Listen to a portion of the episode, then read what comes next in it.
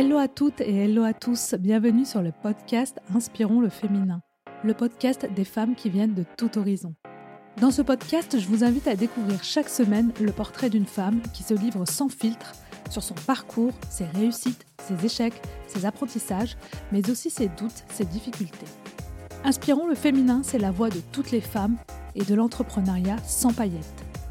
Un podcast pour vous inspirer et pour trouver votre modèle.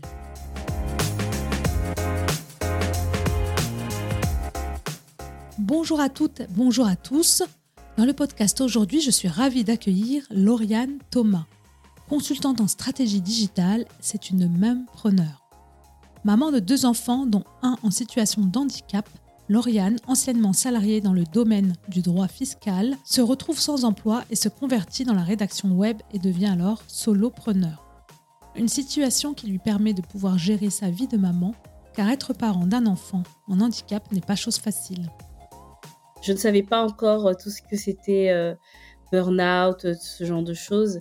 je ne savais pas mettre de, mots sur ce que je ressentais à ce moment-là.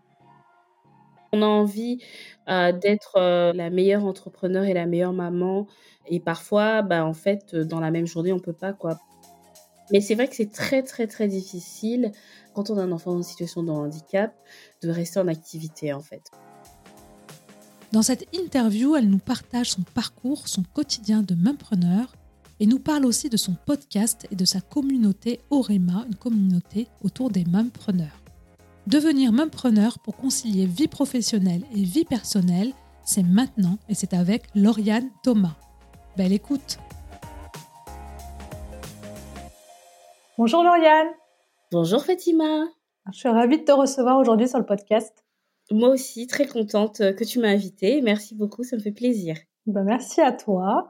Alors, Lauriane, tu es une mumpreneur et tu es créatrice de contenu, notamment avec ton podcast Orema, et on va en parler. Mais avant d'aller plus loin sur euh, tous ces sujets-là, je vais te laisser te présenter pour les personnes qui nous écoutent et qui ne te connaissent pas encore. Euh, donc, je m'appelle Lauriane, j'ai 33 ans, je suis gabonaise. J'habite dans le nord de la France. Je suis maman de deux garçons et euh, je suis donc consultante en marketing digital. Euh, je propose mes services autour de, la stratégie de contenu, marketing de contenu, contenu rédactionnel. Et euh, comme tu l'as dit, j'ai créé le podcast Orema. Donc en fait, au départ, Orema, c'est un podcast qui donne la parole aux femmes multiculturelles sur leur expérience de la maternité. Et voilà, avec l'évolution des choses, c'est devenu un podcast qui parle aussi d'entrepreneuriat des mères, du coup. D'accord, très bien. Mais avant de devenir solopreneur, qu'est-ce que tu faisais? Parce que j'ai vu que tu étais gestionnaire de contrat. Ah oui, oui, alors là, moi j'ai eu un parcours, on va dire, atypique. au début, ça me paraissait vraiment bizarre, mais après, je me suis rendu compte que j'étais pas la seule à avoir fait une reconversion professionnelle. J'avais l'impression que j'étais un peu une extraterrestre au départ et je me suis rendu compte qu'en fait, non, c'est plus courant que, que ce qu'on imagine et parfois dans des domaines encore plus opposés et plus voilà. Donc moi j'ai fait des études de droit, j'ai un diplôme en, droit droit des affaires. J'ai été salariée pendant plusieurs années chez un courtier en assurance. En fait, je travaillais dans les assurances. Et en fait, c'était pas un travail qui m'épanouissait. Ça a commencé à être compliqué pour moi à ce moment-là. Je ne savais pas encore tout ce que c'était burn-out, ce genre de choses je ne savais pas mettre de, mots sur ce que je ressentais à ce moment-là. mais il se trouve que c'est l'employeur qui a mis fin à mon contrat. Donc, sur le coup, c'était très difficile à vivre. Et, mais par la suite, ben, en fait, finalement, c'est l'une des meilleures choses qui me soit jamais arrivée. Donc, je me suis retrouvée à proposer mes services aujourd'hui en tant que freelance parce qu'en fait, tout ce qui est rédaction, ça, a toujours été ce que j'aimais faire, en fait. Déjà, depuis gamine, j'aimais écrire. Quand j'étais au lycée, qu'on faisait l'exercice de la rédaction, ben, j'adorais faire ça. Et j'avais un blog à l'époque où ça, ne ça ne se faisait pas encore trop d'écrire avec son vrai nom sur Internet. Donc, j'avais le pseudonyme et l'avatar qui allait avec à l'époque, je parlais de, maternité. Et je suis arrivée dans, le, dans l'équipe rédactionnelle d'un webzine féminin. et heu, c'est là où j'ai un peu fait, entre griffes, «mes armes» dans, heu, tout ce qui est, rédaction web, et voilà, donc c'est ce que je faisais avant. J'ai fait des études de droit, j'ai travaillé dans les assurances, je me suis retrouvée à une période de ma vie où, j'avais vraiment il fallait que je décide: «Qu'est-ce que je fais maintenant de ma vie?» et que je prenne en compte ma situation personnelle, familiale, particulière, parce que j'ai un enfant qui est en situation de handicap. Qu'est-ce que je peux faire aujourd'hui qui va m'épanouir, que je vais aimer, mais qui va aussi me permettre cette flexibilité horaire que j'avais pas forcément, que j'avais pas du tout d'ailleurs, dans le dans le salariat et voilà et c'est comme ça que je suis, heu, arrivée là où je suis aujourd'hui. Merci pour le résumé. Donc du coup, voilà, tu as quitté un job, mais heu, ça tombait bien parce que tu avais besoin de plus de flexibilité et ça t'a permis aussi de suivre, on va dire, une passion que tu avais depuis que tu étais petite pour la création de contenu, la rédaction en particulier. Mais est-ce que quand tu te lances, heu, tu passes de salarié dans un univers qui n'a rien à voir avec la rédaction, heu, tu te formes justement pour devenir rédactrice de contenu? Oui, alors on va dire que la formation, elle était un peu, complémentaire, on va dire. Parce que je m'étais je me suis rendu compte, parce que justement à la fin de, de ce contrat dans les assurances, j'ai fait un bilan de compétences. Je me suis rendu compte qu'en en ayant ce blog, en ayant déjà échangé avec des marques, en ayant déjà animé des réseaux sociaux, j'avais commencé un petit peu à acquérir des compétences qui sont celles qu'on attend d'un community manager ou d'un chargé de communication, heu, digitale. Mais, je pense que j'avais quand même besoin de de compléter ou de professionnaliser un peu ce que j'avais fait, heu, comme, heu, comme un hobby à l'époque et heu, j'ai suivi une formation, auprès de Cepreco qui est un organisme de formation professionnelle, à Roubaix et c'était une formation de, technique, du web marketing. Donc ça m'a permis de me rendre compte que sur certaines choses, ben, j'étais déjà au point, donc j'étais bien contente et ça m'a permis d'approfondir ou de découvrir certains autres, heu, aspects. D'accord, donc en fait, comme tu t'étais déjà intéressée au sujet, donc en fait, tu te formais, heu, déjà, su à la rédaction C'est ça. et comment tu as démarré, toi, ton activité justement de freelance? Un peu la question qu'on se pose quand on se lance en solopreneur. Donc là, tu apprends à faire de la rédaction, donc voilà, mais après il y a un moment, il faut se lancer, il faut aller chercher ses premiers clients, il faut comment toi, tu te lances à ce niveau-là? Alors comment je me suis lancée? Heu, je pense que j'ai fait, heu, pas mal d'erreurs. Je vais pas dire toutes les erreurs qu'il faut pas faire au début, mais en fait, heu, c'est presque ça. Je je pensais, très naïvement, que c'était facile de trouver des clients. Heu, à l'époque, heu, je voyais sur les groupes Facebook, heu, je cherche, heu, un comment dire? Un prestataire pour tel truc et tout. Pardon, quand tu dis à l'époque, c'est on est en combien? En 2019, 20, 20, 2020, d'accord. oui. Heu, je me disais, heu, on peut voilà, il suffit de répondre à une annonce, un groupe Facebook, on cherche un rédacteur, je réponds, c'est bon, quoi. Je me disais ça, mais en fait, n'importe quoi. Donc heu, quand je me suis lancée, j'ai vu que ça ne marchait pas du tout comme ça et j'ai découvert sur le tas que c'était bien plus, heu, complexe, on va dire, que ça. Comment j'ai commencé? Alors mes toutes premières clientes ont été, heu, des mères entrepreneurs que j'avais interrogées dans mon podcast. Donc comme quoi le podcast, apporte beaucoup de choses positives. Eh bien, heu, j'ai commencé par, heu, par aller vers ces femmes que j'avais connues, heu, soit que je connaissais parce qu'elles étaient voilà, elles faisaient partie de mes connaissances ou bien que j'ai connues grâce, heu, parce que je les ai invitées sur mon podcast. Je savais qu'elles avaient une entreprise avec enfin des entreprises avec des besoins en communication.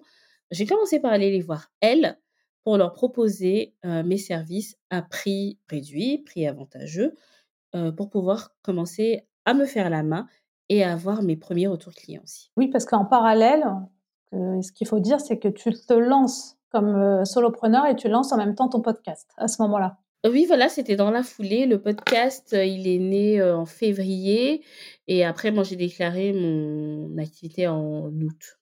Et pourquoi tu as eu envie de lancer un podcast sur, les mêmepreneurs? Alors, en fait, comme je disais au départ, c'était pas sur les mêmes preneurs. Au départ, c'était vraiment sur l'aspect, transmission culturelle et si j'ai eu envie de le lancer, c'est parce que je m'étais prise de passion pour le format podcast. Vraiment, j'adorais écouter des podcasts. J'ai dû commencer, je pense, vers la toute fin de l'année 2018, début de l'année 2019 à en écouter et je me suis vite rendu compte, que dans les récits que j'entendais, il y en avait pas qui me ressemblaient. Que moi je je suis donc née au Gabon, j'ai grandi, heu, à Libreville, heu, je suis arrivée par la suite en France.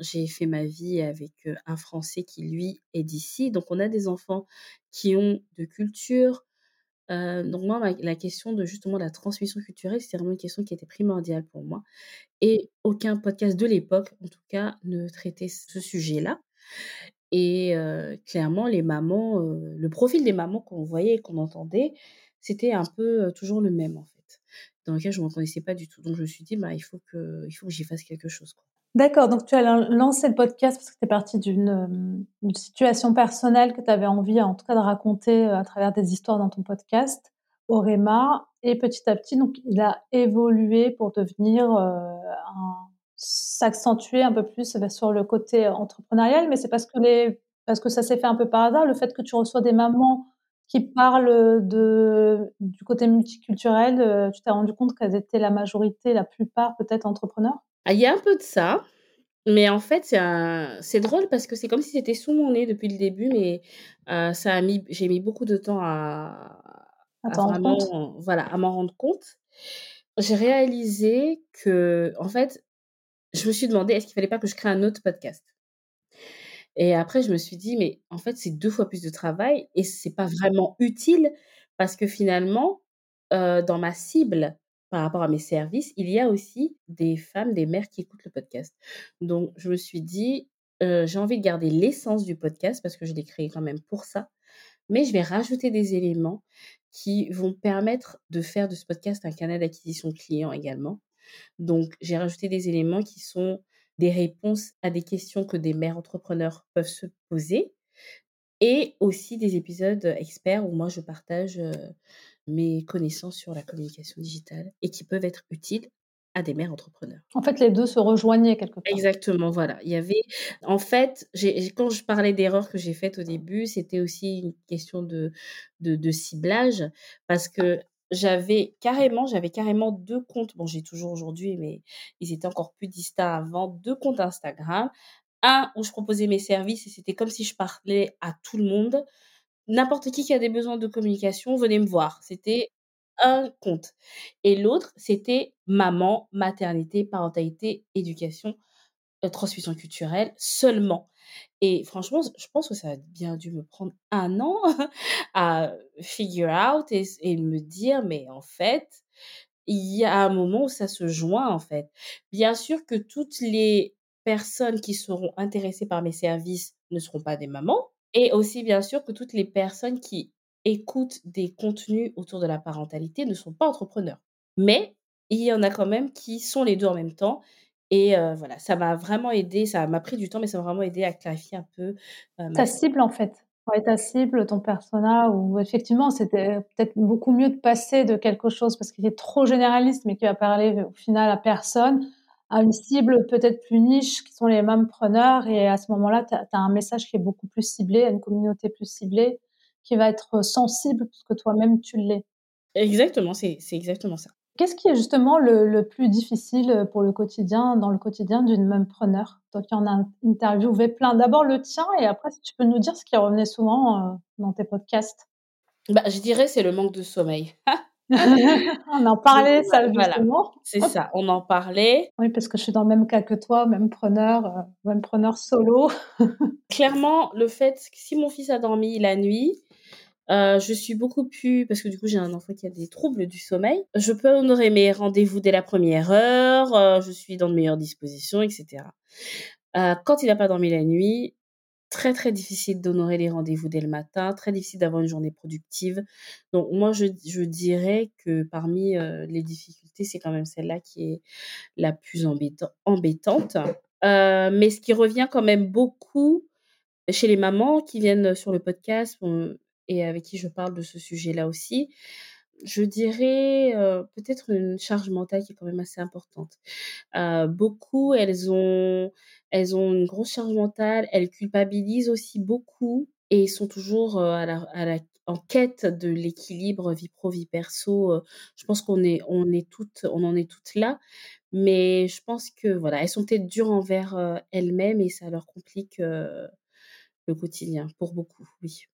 Ouais, du mal à lâcher prise quoi, dire: «C'est pas grave si Voilà. tout est pas parfait». Oui, voilà, parce que c'est difficile, on a envie, heu, d'être, heu, la meilleure entrepreneur et la meilleure maman et parfois, bah, en fait, heu, dans la même journée, on peut pas quoi, parce que, si les enfants sont malades, bah, on va être la meilleure maman, on sera pas du tout la meilleure entrepreneur.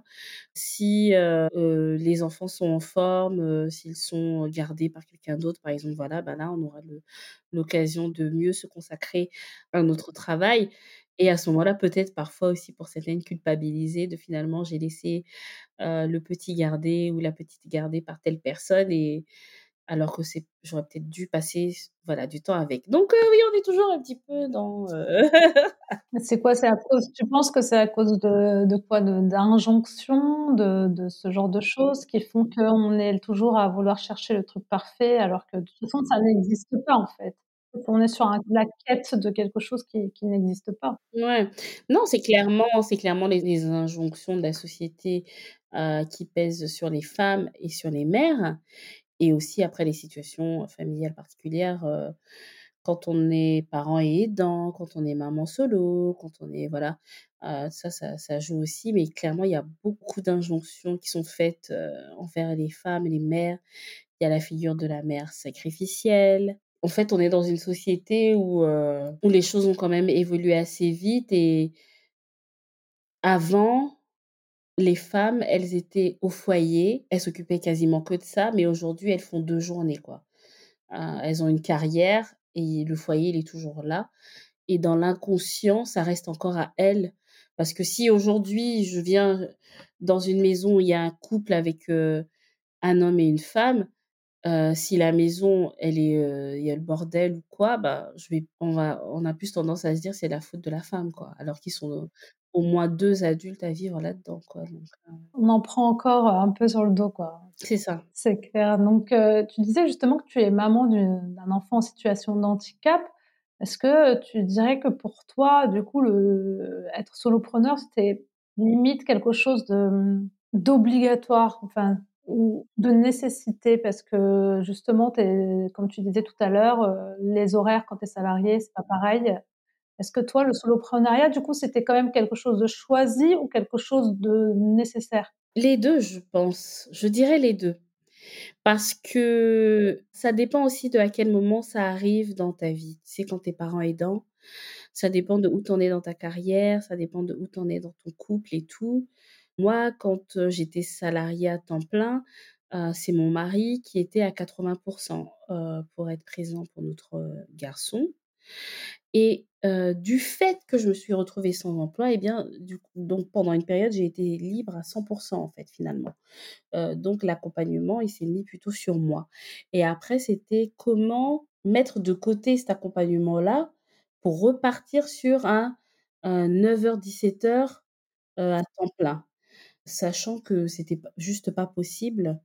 Donc c'était, oui, finalement, à ce moment-là de de notre vie de famille, c'était la la solution la plus, heu La plus adaptée par voilà. rapport à celle, où vous étiez à ce moment-là, comme tu dis. Exactement. Mmh. Mais c'est vrai que c'est très, très, très difficile quand on a un enfant en situation de handicap, de rester en activité, en fait. Heu, moi, j'ai lu, heu, je me suis beaucoup documentée, heu, sur le sujet. Il y a énormément de parents, en fait, il y a un parent qui travaille plus, en fait, hein, le plus souvent et pour moi, c'était pas c'était pas quelque chose dont j'avais envie, quoi. C'était pas un sacrifice que j'étais prête à faire parce que je voulais, travailler et qu'en plus j'avais trouvé, une voie qui me plaisait vraiment, quoi, donc heu, il était pas question de laisser, heu, les choses comme ça, quoi et ça ça aide aussi, moralement, d'être en mouvement, en fait, que d'être, à ruminer, sur son sort parce que clairement être parent d'un enfant en situation de handicap, c'est très difficile. Ah oui, j'imagine bien. C'est ton enfant, c'est le 1er, c'est ça? C'est le 2e qui a 7 ans. Voilà, mon grand, il a 12 ans et mon petit, il a 7 ans, oui. D'accord, bah, oui, j'imagine que ça doit pas être évident tous les jours, mais du coup, ça t'a permis, heu, voilà, de trouver un compromis, on va dire, entre ce que tu avais envie de faire et heu, accompagner ton fils, heu, en situation de handicap. Il y a pas de structure justement qui l'accueille en journée ou? Alors, bah, si, parce que sinon, je pense que je pourrais même pas du tout faire ce que je fais, mais ce n'est pas la structure idéale pour lui. Parce qu'en fait, en France, les IME sont pleins il n'y a pas de place en France dans les instituts médico-éducatifs. Heu, ça fait 3 ans qu'on est sur liste d'attente, donc c'est un sujet, heu, un sérieux sujet. Heu, mais comme j'habite, pas loin de la frontière belge, et que là-bas, il y a des de l'enseignement spécialisé, en fait, donc il est scolarisé là-bas. D'accord, bah, ça doit être une sacrée organisation, non? C'est Heu, non, parce qu'en fait, le alors c'est pas loin, parce que j'habite à Roubaix, c'est à côté de la Belgique, mais hem, en fait, il y a un taxi qui vient et qui est payé par la sécu, du coup. Donc l'État français préfère payer le transport pour les enfants, heu, en situation de handicap pour les envoyer à l'étranger, que de construire et de des instituts pour, Pour les accueillir en ouais. France. Voilà, ouais. Mais en tout cas, c'est bien, tant mieux d'avoir trouvé une solution, dire quelque part, en étant à la frontière, heu, Belgique, qui, permet aussi, heu, bah, d'aider, en fait C'est ça. et de de faire ce que tu as envie de faire aussi. C'est ça. Tu dirais justement, pour toi, du coup, le retour au salariat, ça serait compliqué après tant d'années, heu Bah, oui, moi, je je me demande si ce serait même possible et en fait, en ayant vécu des violences psychologiques, heu, au travail, je me demande, heu, en fait, ce serait difficile pour moi de repartir dans dans une équipe. Aujourd'hui, je sais très bien ce que je veux et ce que je ne veux pas parce que j'ai subi, des choses vraiment très désagréables, lorsque j'étais salariée. Aujourd'hui, j'ai vraiment conscience de plein de choses, donc aujourd'hui, repartir dans une équipe, je pense que ce serait quand même assez difficile pour moi, après ça dépend de quelle équipe, hein. Je je suppose que les bonnes équipes travaillent, mais c'est vrai que non, je veux dire, je suppose que les bonnes équipes existent. Voilà, c'est ça que je voulais dire. Mais voilà, moi j'ai vécu une expérience très, Très désagréable, c'est-à-dire en en interne ou c'était Oui, non, en interne, enfin oui, au niveau du au management, ouais. c'était Bah compliqué? bah, oui, parce que, heu, bon, après je fais peut-être des généralités après avoir échangé avec des gens, mais je me rends compte que quand même que plus le groupe est gros et moins, heu, l'être humain compte. Donc ça, je veux plus, quoi, clairement. Je vois très bien. C'est vrai que dans des très grosses structures, tu peux tomber vraiment sur des managers qui, mettent la pression. C'est, heu, parfois plus compliqué que d'évoluer dans une entreprise qui est un petit peu plus à taille moyenne et peut-être taille humaine, en fait. Exactement. Je voulais justement revenir sur le sujet des mêmes-preneurs, parce qu'on en avait parlé tout à l'heure sur ce qui était le plus difficile, mais est-ce que tu sais pourquoi justement, elles entreprennent? Est-ce que c'est c'est par, heu, envie justement de gagner en liberté, de s'organiser par rapport à leur enfant? Ou est-ce que c'est parce que justement, heu, pendant leur congé maternité parce que par exemple, moi, au niveau de mon podcast, j'ai quand même eu aussi des des des femmes qui sont devenues mères et qui, heu, qui au moment de la con du congé maternité se rendent compte qu'elles ont pas envie de repartir à leur boulot parce qu'en fait, ça a plus de sens. Toi, de ton côté, qu'est-ce que tu as pu constater justement au sujet de ces mères-là, sur le pourquoi elles entreprennent? Bah, il y en a beaucoup, c'est exactement ce que tu viens de dire. Une quête de sens, quoi, en fait, finalement, hein. Quand on est, heu, dans un boulot, heu, qui nous plaît, on va dire un peu moyennement et qu'on a notre enfant et tout, on se dit: «Bah, c'est le moment de faire un truc qui aura vraiment du sens, qui me plaira vraiment». Bon, il y a de ça aussi et il y en a a, c'est aussi des, des side business comme on dit, c'est par passion, en fait. Il y en a, elles sont salariées et elles se lancent, par passion dans ce qu'elles font en plus de leur travail salarié. Ce qui fait que pour beaucoup, bah, du coup, en termes de chiffre d'affaires, heu heu, ça décolle pas, heu, vraiment parce qu'elles ont leur travail salarié, plus leur vie de maman, plus leur entreprise. Donc à un moment, voilà, c'est pas évident de se consacrer vraiment efficacement à l'un ou à l'autre. Mais après, voilà, beaucoup dans leur objectif, c'est aussi de d'arriver à faire grandir assez leur entreprise pour, heu, éventuellement laisser leur, leur, travail salarié, quoi, voilà. Donc il y a de ça, il y a un entrepreneuriat par passion, il y en a beaucoup et il y en a d'autres, et bien qui ont toujours, qui n'ont jamais envisagé, non plus la voie du salariat, quoi. Comme certains n'envi n'envis n'auraient jamais envisagé de devenir entrepreneur et bah, d'autres n'auraient jamais envisagé de devenir salarié. Et justement, toi, tu as lancé il y a pas très longtemps une communauté, donc pour rassembler les mêmes-preneurs, pour qu'elles puissent, heu, se retrouver entre elles. Est-ce que tu peux nous en dire plus sur cette communauté-là? Oui, bien sûr, avec plaisir. Alors donc c'est la communauté Orema. Heu, Orema, ça veut dire le cœur dans ma langue, heu, maternelle, voilà. Donc heu, c'est le mot que je trimballe partout avec moi parce que du coup, ça ça a beaucoup de sens. C'est un espace hybride, en fait, entre la communauté et le réseau à destination des mères entrepreneurs. Donc le côté communauté, ça va être de l'entraide, je, je, peux dire bienveillance, même si c'est des mots qui sont parfois un peu galvaudés, mais voilà, on essaie de rester positives les unes envers les autres. Euh, moi, j'ai pas utilisé le mot sororité parce que justement, il est aussi galvaudé, mais l'une de mes membres a utilisé ce mot-là, donc voilà, on peut dire que on peut l'utiliser aussi. Donc, communauté, il y a donc tout ça. Il y a aussi des menus de la semaine à télécharger pour se dire, voilà, on n'a pas à se demander qu'est-ce qu'on a à cuisiner, qu'est-ce qu'on fait à manger, et des réductions offertes par des partenaires. Donc ça, moi, je le case un peu dans le côté communauté. Et dans le côté réseau, je vais mettre vraiment côté entrepreneur, réseau pro. Euh, on fait des rencontres, il y a des feats entre nous, on peut se recommander. Euh, donc le côté euh, réseautage, networking et de la formation et des masterclass en fait. Donc moi, je vais partager mes connaissances dans tout ce qui est la communication digitale et sur les, les, thématiques que je connais moins, je vais demander à des expertes de venir intervenir pour faire des masterclass auprès des membres. Donc il y a plusieurs raisons pour lesquelles j'ai décidé de, de, de lancer cette communauté-là. Et l'une des raisons, c'était, il y a le côté clairement financier. Voilà, beaucoup. Parce que moi, dans les, propositions que j'ai eu à faire, donc des devis, etc., pour des, femmes qui se lançaient, qui avaient besoin de communication, etc., beaucoup m'ont fait le retour en me disant je n'ai pas les moyens là tout de suite de faire appel à tes services pour une prestation, une mission en one-to-one. Ce que j'entends parfaitement. Quand on est maman, quand on, on, vient à peine de se lancer, on ne dégage pas encore assez de chiffre d'affaires, etc. Il y a plusieurs, il y a plusieurs raisons et plusieurs configurations. Et c'est là où je me dis que le réseau, c'est euh, un abonnement et c'est 50 euros le prix de l'abonnement. Et en fait, 50 euros, c'est déjà, euh, en termes de budget, quelque chose de largement plus acceptable que, que, de, voilà, que de faire appel à un prestataire pour une, pour une mission euh, en one-to-one, en freelance. Donc, il y a clairement ce côté-là. Et il y a aussi le côté motivation, en fait. Parce que j'ai échangé avec trop de femmes qui avaient des super projets, des trucs vraiment top, des trucs vraiment intéressants, des trucs vraiment utiles, voire nécessaires, mais qui le laissent dormir dans un tiroir euh, parce que pas motivé, on verra demain, et non.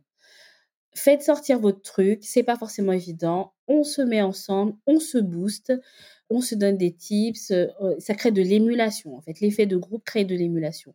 Donc, je me dis vraiment, pour pouvoir passer à l'action avec un, même si on ne dégage pas énormément de chiffre d'affaires, avec un petit budget déjà, qui est un investissement qu'on fait pour son entreprise, et à côté, euh, l'effet de groupe qui nous permet de, nous mettre en mouvement. Donc, euh, c'était vraiment, euh, je pense, la plus grosse idée derrière, en tant que moi, maman entrepreneur, mais en tant que freelance, bah, clairement, il y a aussi le côté, bah, le membership, en fait, la formule de l'abonnement, le business model de l'abonnement, c'est aussi une façon pour moi euh, de stabiliser euh, mes revenus et d'avoir un peu plus de visibilité là-dessus.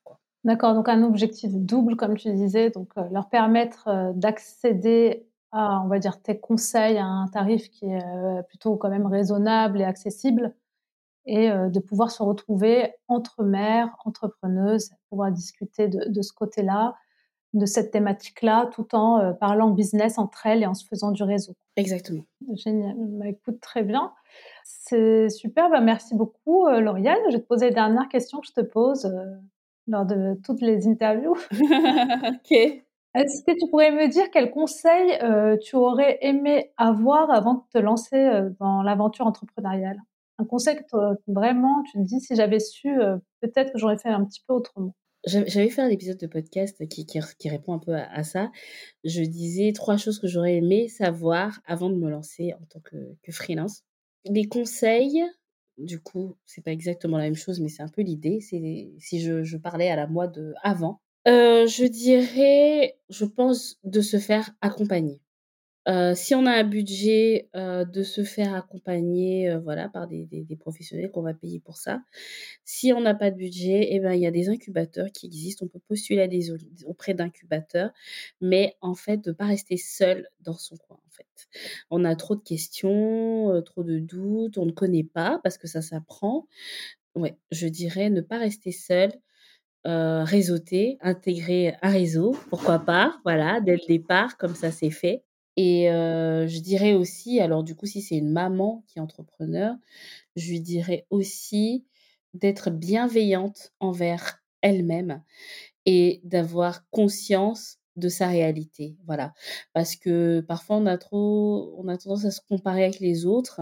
On a l'impression que les autres vont éventuellement plus vite que nous, mais en fait, on a tous, des réalités différentes. Il y en a qui habitent chez leurs parents, il y en a dont le conjoint gagne, assez pour faire vivre tout le foyer, il y en a, qui sont solos, il y en a qui ont 5 enfants, voilà.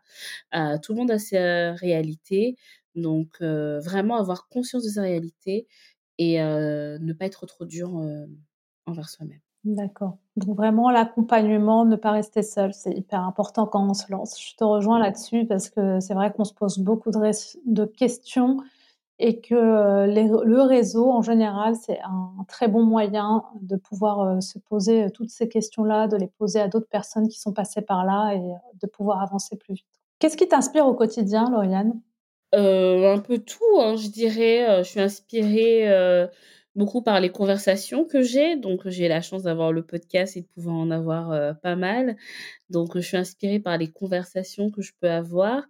Et après je consomme aussi beaucoup de contenu, heu, donc heu, ch ça m'inspire aussi ça, tout le Bah, tiens, dis-nous, contenu qu'est-ce que tu consommes comme type de contenu? Bah, beaucoup de podcasts, bien sûr, parce que je suis accro, je pense. Je dois en écouter au moins tous les jours. Donc, je consomme beaucoup de podcasts, je consomme, quelques newsletters aussi et puis, ben, sur Instagram, LinkedIn aussi, voilà. On te voit très souvent sur LinkedIn et Instagram. C'est ça. À relever un défi d'ailleurs haut la main de publier tous les jours pendant 30 jours et même plus encore, hein. Ouais, ça a été un sacré challenge, mais c'était intéressant, heu, à faire, ouais. Heu, c'est quoi tes prochains défis pour l'année 2023? Ben, mon principal défi, c'est vraiment de d'asseoir et de faire grandir, la communauté Orema. C'est vraiment, mon mon gros, gros, gros, mon main focus. Heu, là, on a fait notre 1er mois, donc c'est encore un bébé, heu, mais heu, je suis contente des retours que j'ai pu, recueillir de la part, de membres. D'ailleurs, j'en ai fait un épisode de podcast. On peut entendre les membres, heu, témoigner et tout. Donc c'est un beau démarrage dont je suis très contente. Mais maintenant, ça va être de faire grandir, cette communauté. Donc c'est ça mon mon défi principal, pour la pour l'année 2023. Si tu avais le pouvoir de changer quelque chose pour les femmes, ce serait quoi? Alors, c'est une baguette magique ou bien, heu, comment ça se passe? Ouais, tu as une baguette magique, hop! Bah, je dirais que, mmh, je ferais, heu, disparaître leurs croyances limitantes et heu, je leur donnerais autant de confiance en elles qu'un PDG blanc d'une entreprise du CAC 40, voilà. Et autant confiance en vous qu'un PDG blanc. Oui, d'une entreprise du CAC du CAC 40. oui, à préciser. Quel conseil tu donnerais aux femmes justement qui veulent se lancer dans l'entrepreneuriat? Qui veulent être solopreneurs et qui sont mamans? Mmh, mmh. Bah, c'est un peu ce que j'ai dit, heu, juste avant, heu, c'est, hem, se faire accompagner, si elles le peuvent en payant ou bien en in si elles ne peuvent pas payer, en intégrant un incubateur, de ne pas rester seules dans leur coin et d'être persévérantes, voilà. Heu, est-ce que tu peux nous citer une femme dans le paysage entrepreneurial qui t'inspire? Alors, pas Oprah Winfrey. Voilà, heu, parce qu'en fait, moi, je suis pas trop sensible, heu, à au personal branding ultra léché, à l'américaine là. Moi, je suis inspirée franchement et honnêtement par toutes les femmes entrepreneurs, qui sont dans mon entourage, qu'elles soient au début ou plus loin, qu'elles soient dirigeantes, voilà. Parce que je me rends compte de leur, hem, passion, de leur volonté, de leur ténacité et heu, ça ça ça m'inspire. Alors, puisque tu m'as donné demandé un nom, je vais t'en donner un quand même. Je vais te parler de Vanessa Adandé, qui est gabonaise comme moi. J'ai enregistré un épisode de podcast, heu, avec elle d'ailleurs. J'ai beaucoup parlé de mon podcast, dans ton podcast, j'espère que ça te dérange pas? Non, pas du tout. Eh bien, Vanessa, elle a plusieurs casquettes en fait, c'est un couteau suisse. Elle est, heu, dirigeante d'un cabinet, heu, de conseil, en gestion financière, elle est experte comptable, elle est maman de trois enfants, elle est chroniqueuse à la télé, elle est présidente d'une association, une fondation de lutte contre la drépanocytose. Et en fait, elle représente vraiment de genre de femme que j'admire parce que elle a, elle a plusieurs engagements et elle n'a pas sa langue dans sa poche. Quoi. Elle n'a pas l'image toute léchée, comme je disais à la Oprah Winfrey, mais elle, elle, ose, elle ose prendre la parole sur des thématiques sur lesquelles on n'a pas forcément envie d'entendre les femmes. Donc voilà, je dirais Vanessa Adandé. D'accord, je ne connaissais pas, je vais la regarder. Et est-ce que justement t'aspires aussi parce que quelque part, tu te retrouves dans une personne, on va dire, qui est aussi des mêmes origines que toi? Oui, parce que alors moi je j'aspire et peut-être je me reconnais aussi un petit peu parce que donc elle est maman, moi aussi. Euh, je ne passe pas encore à la télé, mais bon, j'ai un podcast. je j'ai cofondé euh, une association. Alors, c'est pas, ce n'est pas à but euh, caritatif, c'est une association culturelle en fait, donc qui était au départ un club de lecture et qui est devenu une association de valorisation et célébration des cultures afro-caribéennes. Donc voilà, cette espèce de d'activité où tu as plusieurs morceaux dedans qui correspondent tous à quelque chose qui te tienne à cœur, bah ouais, ça c'est quelque chose qui me parle en fait. Est-ce que tu as une maxime qui t'accompagne? Mmh, non, pas particulièrement. Alors, je me suis rendu compte ces derniers temps que j'aimais bien dire, «L'argent appelle l'argent». Alors on peut on peut le comprendre différemment, mais voilà, moi je comprends en me disant que, pour avoir des retours sur investissement, il faut investir donc voilà, l'argent appelle l'argent. Ceux qui écoutent et qui ont des origines en Afrique centrale doivent aussi connaître parce que du coup, c'était une vieille chanson congolaise qui chantait ça dans le refrain. Donc voilà, il y a ça. Il y a aussi, je, repense à ce que me disait mon ancienne responsable où je travaillais avant. elle disait, il faut pas crier avant d'avoir mal. Et c'est pas mal, je pense, parce que parfois on est en panique avant qu'il se soit passé quoi que ce soit. Et, après, on se rend compte que ça ne valait pas le coup. Donc, pas de panique en amont. Hein, voilà. Attendons que la catastrophe soit arrivée pour paniquer, mais parfois elle n'arrive pas du tout. Donc, on n'a pas besoin de se mettre dans des états pareils. faut pas crier avant d'avoir mal. cette expression. Voilà. Ça me parle bien. Est-ce que tu as un livre, podcast ou documentaire à partager avec nous? Alors, si je dis le podcast Orema, tu vas te dire, mais décidément celle-là. Euh, le livre, est-ce qu'il doit être sur l'entrepreneuriat? Non, pas forcément. Non? Bon. Bon, bah, sur l'entrepreneuriat, quand même, parce que je, n'ai pas beaucoup lu là-dessus, mais euh, il y a quand même le livre de Selim Niederhofer sur euh, le guide du copywriting que je trouve pas mal. en fait, pour moi, c'est une bonne introduction au copywriting. c'est le livre qui m'a servi, moi, d'introduction, à moi, d'introduction au copywriting et par la suite, j'ai suivi deux formations pour, pour me perfectionner là-dessus. Mais voilà, je trouve qu'il est intéressant et que c'est bien quand on est entrepreneur d'avoir des notions de copywriting, même si on ne devient pas copywriter en lisant ce livre. Mais il est très, très intéressant. Donc voilà, moi, je, je, recommanderais ce livre-là pour ce qui est entrepreneuriat, écriture bah, persuasive, du coup, sur, sur le web. Et en dehors de ça, bah, du coup, comme j'ai dit juste avant, j'ai un club de lecture. Et donc, je lis, j'essaie de lire pas mal quand même. Et il y a deux livres, notamment, que j'ai bien aimé, que je peux recommander là. Il y a Qui a peur de la mort de Neddy Okorafor. C'est un, un, livre qui, qui se passe dans une Afrique post apocalyptique et qui est en fait le récit d'une quête. Voilà. Donc c'est un livre qui est super intéressant, passionnant, assez violent, faut le savoir, mais très intéressant. Et Reste avec moi de Ayobami Adebayo. Et c'est un livre qui est sur la maternité et très très poignant. Ok, très bien. Bah, écoute, tu me redonneras le nom des références. Je vais mettre ça sur, sur le site, ça a l'air, en tout cas, ça, donne envie de lire. Ah. Tu as suscité ma curiosité.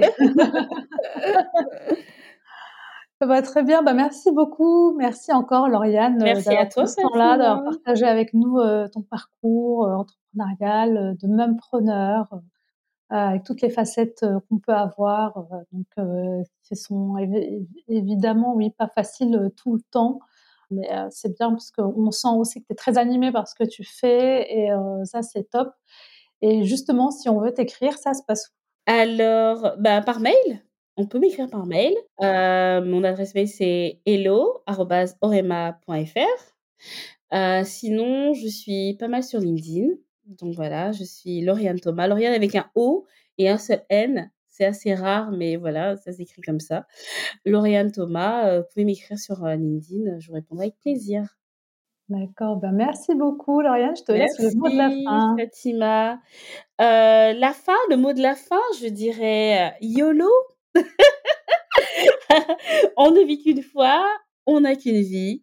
on a déjà perdu assez de temps. Ajoutons de la vie à nos années et assurons-nous de laisser une bonne trace de notre passage en faisant ce qui nous plaît et ce qui nous anime. Non, super, bah, merci beaucoup. Merci Fatima. C'est déjà la fin, mais ne partez pas comme ça. Savez-vous que vous pouvez m'aider à faire connaître Inspirons le féminin? Pour cela, il vous suffit de mettre une note et un commentaire sur iTunes pour montrer que vous appréciez le podcast. Et ensuite, vous pouvez en parler autour de vous pour m'aider à augmenter le nombre d'auditeurs. Ça ne coûte rien et ça m'aide beaucoup. Merci, merci encore d'avoir écouté l'épisode jusqu'au bout et merci de le partager autour de vous. Pour rester au courant des prochains épisodes, des prochaines sorties, je vous invite à vous inscrire à la newsletter sur le site de inspironsleféminin.fr. Et je vous donne rendez-vous la semaine prochaine pour le portrait d'une nouvelle femme inspirante. Belle semaine